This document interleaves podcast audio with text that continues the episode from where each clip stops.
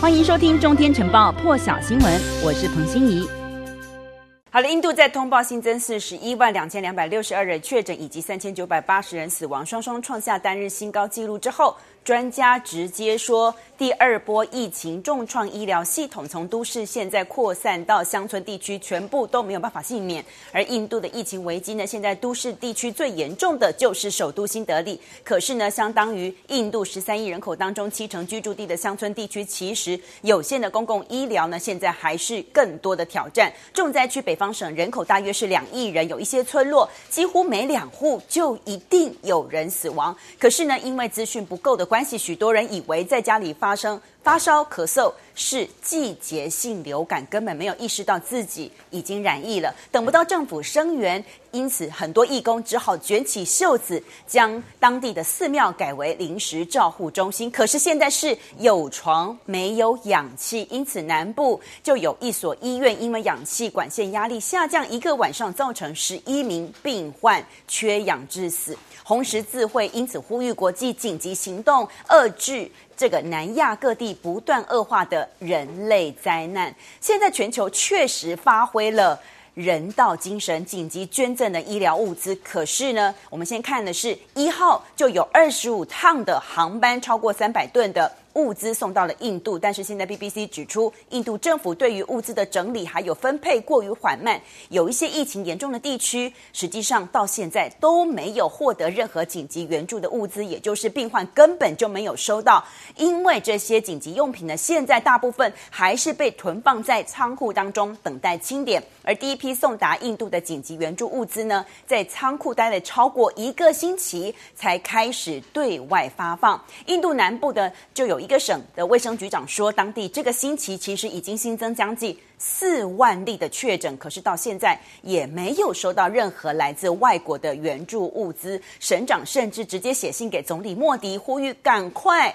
将氧气送到当地。印度的议会。医护协会说，印度政府其实呢，并没有提供关于如何或者是什么时候领取援助物资的资讯，认为恐怕没有人可以清楚到底这些物资到哪里去了。CNN 也同时报道，外国援助物资呢，必须要先交给印度红十字会，让他们带过海关，再交给印度的卫生单位下面的这个企业来负责运送。而期间呢，由于物资的包装不一定，其实印度政府呢还必须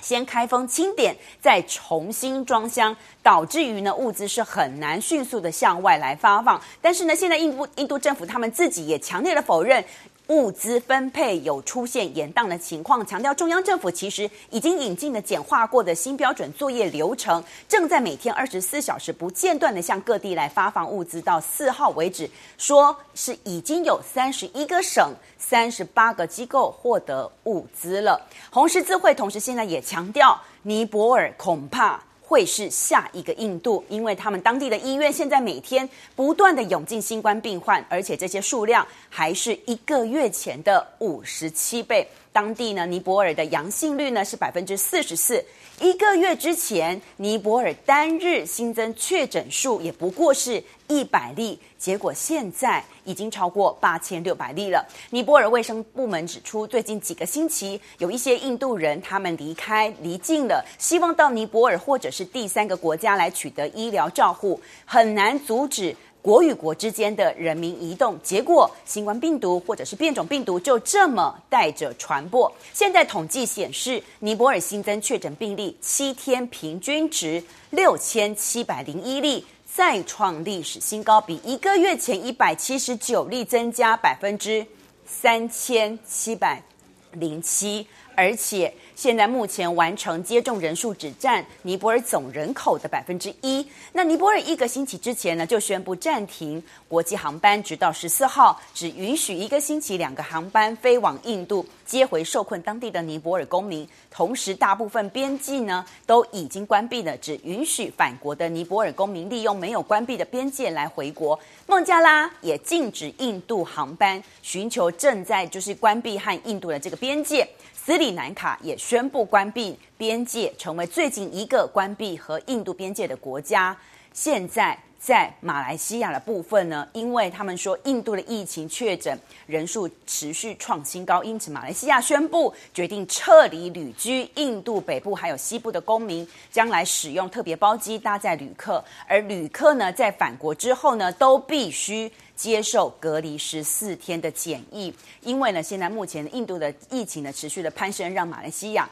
非常的紧张。现在马来西亚的外长呢也宣布了这一项消息，就是要撤侨，准备撤侨，而且是利用包机来进行撤侨。现在要看的是呢，除了在马来西亚的部分呢，其实马来西亚的境内呢，他们的疫情也是相当的紧张。吉隆坡呢，因为在四月一号到四月二十七号，一共出现了十七个新的感染群。单日新增确诊病例也持续的上升当中，因此呢，他们的中央政府就实施了境内的行动管制令。这个地区呢，将禁止社交聚会，餐馆还是可以营业，但是不可以内用，只可以外带或者是外送。持续有疫情出现恶化的情况，因此，尤其是针对印度，因此中国大陆呢、新加坡还有阿拉伯联合大公国这些国家的港口。现在是全面禁止最近曾经轮换来自印度船员的船舶入港，成为国际海运业呢遭受的最新冲击，可能在这个原本已经紧绷的海运产业呢产生连锁效应。业界甚至说，现在全球疫情的持续的暴增的影响呢，对于航运产业的这个影响，可能比长四轮塞港效应还要来得大。但是影响到底有多大？持应还要持续的观察，只是说现在目前包含了全球的货柜散装船运呢，如果持续减少的话，那原本已经涨翻天的这个运价恐怕会持续的飙涨。现在英国金融时报也说了，根据各国的这个公告呢，其实呢几个国家禁止这一些曾经轮换船员来自印度的船员的这个船舶入港，目前呢会陆陆续续的影响到现在的航运船。航运产产业，因为登船之后筛检，如果又呈现阳性，那这一些部分是不是整个全部都要隔离，还是说整艘船的目前的营运都要受到停摆的影响呢？现在除了疫情之外呢，其实美国的药厂辉瑞。针对疫苗有新的消息，说跟德国的 BioNTech 呢完成的协议，说呢将要提供冬奥的成员这一些工作人员呢有疫苗的接种，而且呢他们还会和各国的体育管理机构来联系，确保所有要前往日本的相关人员在出发之前呢都是可以打到疫苗的。而其实呢。国际奥会主席巴赫呢，对于这份疫苗供应协议呢表示欢迎，因为呢受到疫情影响，其实冬奥已经在从去年呢延后到今年举办了。现在包括了一万一千多名的运动员参赛，而其中有一些人在各自的国家取得疫苗，现在可以确保他们在出发前是都可以接种疫苗的。俄罗斯总统普丁呢，今天针对于疫苗专利权的构想，欲请俄罗斯政府呢考虑对俄制疫苗呢采取这样的做法。他在电视上呢说呢，其实呢他们已经听到了欧洲方面的一些想法。值得注意的是呢，就是取消所有新冠病毒疫苗的专利保护，而且俄罗斯一定会支持这种做法。而这个时候呢，俄罗斯自己制造的史普尼克五号疫苗的研发机构呢，今天说了，俄罗斯呢已经批准了史普尼克五号的。单剂版，而这种单剂版呢，其实呢说比这个呃，就是原先的双剂版呢的有效率呢是有相差的，因为有效率的这个疫苗呢，大概是双剂版的大概是百分之九十一点六，而单剂版呢是百分之七十九点四。现在目前史普尼克五号呢，在全球获得六十个国家以上的这个批准使用，可是还是有一些西方国家担心这种疫苗。会不会被俄罗斯当作是软实力的工具呢？用来促进俄罗斯的利益？而美国总统拜登呢，根据呢这个专利的部分呢，他也说美国会支持豁免疫苗专利提案。下一个步骤就是在世贸组织谈判来达成协议，而包含了境内呢有大规模制药业的，包括英国、日本、瑞士这些国家，其实都非常的反对。而且这个部分，因为反对的情况之下，协商恐怕会耗费几个月。目前针对这个部分呢，其实呃，美国的贸易代表戴琪他也有声明说，美国政府坚决支持保护智慧财产权。可是为了结束这场新冠大流行，美国政府愿意支持豁免对于疫苗的专利保护。共和党籍的国会议员就说，这项决策可能会让美国的技术拱手让给中国大陆，像是呢，就是因为中中国大陆呢一直想要。获取美国的技术来强化他们当地境内的大型制药商，因此呢，现在目前拜登的想法能不能获得协商，最终的结果还有待观察。而除了这个疫苗疫情的部分呢，其实今天也还要关注的就是欧盟的部分。欧盟会员国国防部长说，同意北约成员国美国、加拿大以及挪威来加入一个加快军队在欧洲各地调动的计划。而这个呢，其实是欧盟第一次将永久性结构防卫合作计划